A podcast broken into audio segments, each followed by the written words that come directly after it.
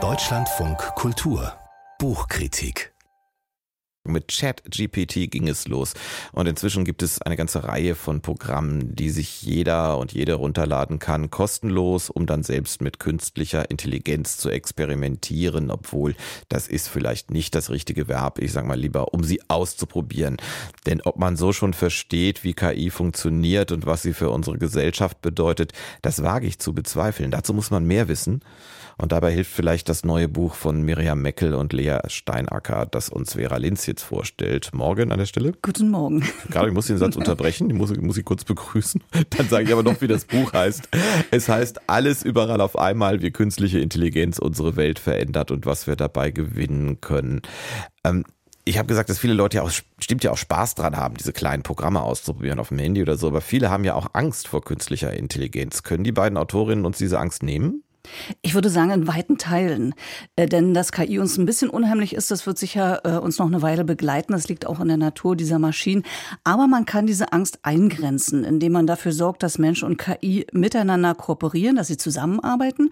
Das ist das, wofür die beiden Autorinnen auch werben. Und diese Kooperation, sagen sie, gelingt nur, indem man ein Grundverständnis davon erwirbt, wie, was KI-Systeme tun, wofür sie sich eignen, wofür nicht. Und dieses Basiswissen müsse einfach jeder erwerben und äh, Ihr Buch ist ein passender Einstieg dafür. Aber schon dieses Basiswissen, ich stelle mir das so leicht nicht vor. Das ist dann im Detail ja doch eine ziemlich komplizierte Materie. Wie erklären die das denn? Also erstmal verständlich, man kommt gut mit äh, und man wird auch gleich zu Beginn äh, gut motiviert, äh, denn der Illusion zu erliegen, die Maschine wäre ein echter Gesprächspartner zum Beispiel, die geht ja schneller als man denkt.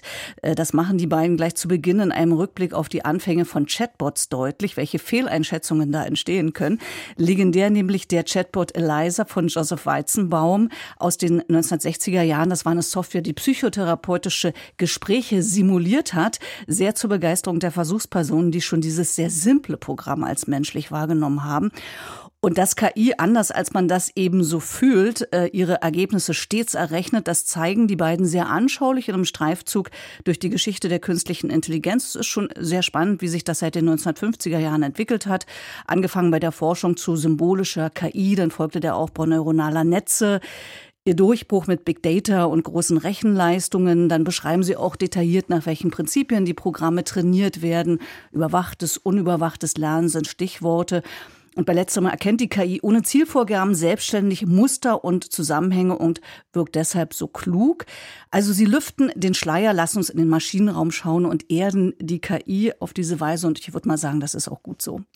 Apropos Erden, wo sehen denn, ich meine, manche Leute haben auch sehr diffuse Ängste in dem Zusammenhang. Wo sehen die beiden denn wirklich die größten Gefahren, die uns von der KI drohen? Was sie machen, ist, sie fragen, wie verändert KI die Gesellschaft? Und sie äh, schauen auf verschiedene Bereiche, ohne alles abschließend zu bewerten was aktuell mit Sorge diskutiert wird. Zum Beispiel die Frage, bringt KI endlich den lange erwarteten Produktivitätsschub? Da wägen die beiden ab, wie so viele Wissenschaftler, die sich fragen, wie Technologieentwicklung und Wirtschaftswachstum miteinander zusammenhängen. Sehr klar warnen Mirjam Meckel und Lea Steinacker dagegen vor der Gefahr, dass KI globale Ungleichheiten verstärken könnte, da es sein kann, dass sie vor allem weiterentwickelten Ländern zugutekommt. Auch andere Probleme beschreiben sie. Vieles davon ist nicht neu, aber unterfüttert mit Forschungsergebnissen gut und verständlich zusammengefasst, sei es die Gefahr, dass KI Arbeitsplätze vernichten wird. Auch da können sie keine abschließende Antwort geben, ob das passieren wird. Sei es die Gefahr, dass gesellschaftliche Vorurteile in die Software hineinprogrammiert werden. Das haben wir ja schon erlebt.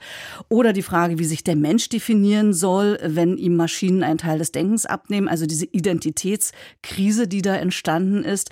Sie sprechen also ein breites Spektrum an Problemlagen an, ordnen ein und geben Antworten, soweit das möglich ist, weil vieles ist ja noch ungeklärt. Ey, bei mir ist immer noch ungeklärt. Ich bin noch bei dem, was Sie vorhin erzählt haben. Könnte mich eine KI therapieren? Also wenn ich zum Beispiel traurig bin, jemand sagt dreimal, du bist aber eigentlich ganz toll und auch sehr schön, würde mir reichen. Das kriegt die doch hin jetzt. Aber mal ganz im Ernst, ich bin ja jetzt auf eine lockere Art und Weise schon ein bisschen bei den Chancen und der Untertitel des Buches lautet ja auch, da kommt ja der Satz vor, was wir darin gewinnen können. Also wie meinen Sie das? Äh, Sie sehen es hoffentlich, also die beiden Autorinnen, nicht alles nur negativ und und sehen da eine riesen auf uns zukommen. Nein, das tun sie nicht, weil ja tatsächlich viele Chancen in der Kehrseite der Gefahren liegen. Also anders gesagt, wo die Gefahr liegt, liegt oft auch eine Chance, wenn wir uns äh, bewusst mit KI befassen. Das ist natürlich die Voraussetzung. Und da nennen die Autorinnen einiges. Zum Beispiel sagen sie, in dieser Entwicklung steckt die Chance, dass wir uns als Menschen neu erfinden. Weil die KI uns jetzt Dinge abnimmt, wo wir immer dachten, das können nur wir. Also nämlich sprechen oder intelligent wirken oder, oder Dinge erfinden.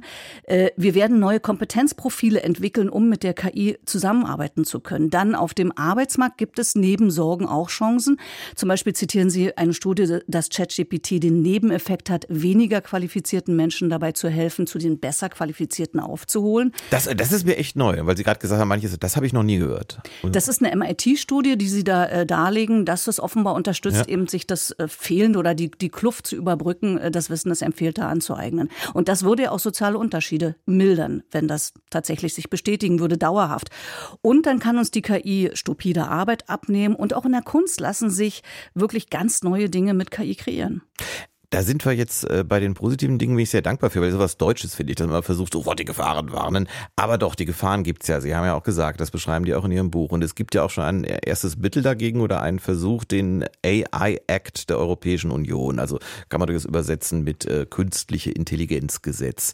Sind die Autorinnen damit irgendwie schon zufrieden?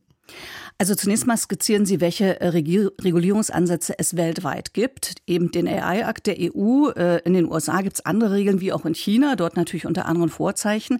Man bekommt also erstmal einen sehr guten Überblick. Mit dem AI-Akt sind Sie nicht unzufrieden, sage ich mal so.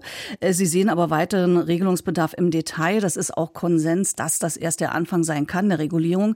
Spannend fand ich Ihre Gedanken zu internationalen Regelungen. Zum Beispiel befürworten Sie die Gründung einer Einrichtung auf UN-Ebene, um global an einem Strang zu ziehen, wenn es um KI-Risiken gibt, also quasi eine globale KI-Behörde zu schaffen.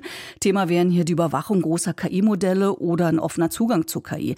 Also insgesamt, um zusammenzufassen, schaffen Sie eine solide Grundlage dafür, KI nicht nur zu verstehen, sondern auch ihre weitere Gestaltung mitdiskutieren zu können. Haben Sie, Sie sind ja auch Medienjournalistin, haben Sie schon mal einen von diesen Radiosendern gehört? Gibt es zwischen mehreren in Deutschland, einen in Österreich, wo die KI moderiert? Schon mal reingehört? Schon gehört, ja.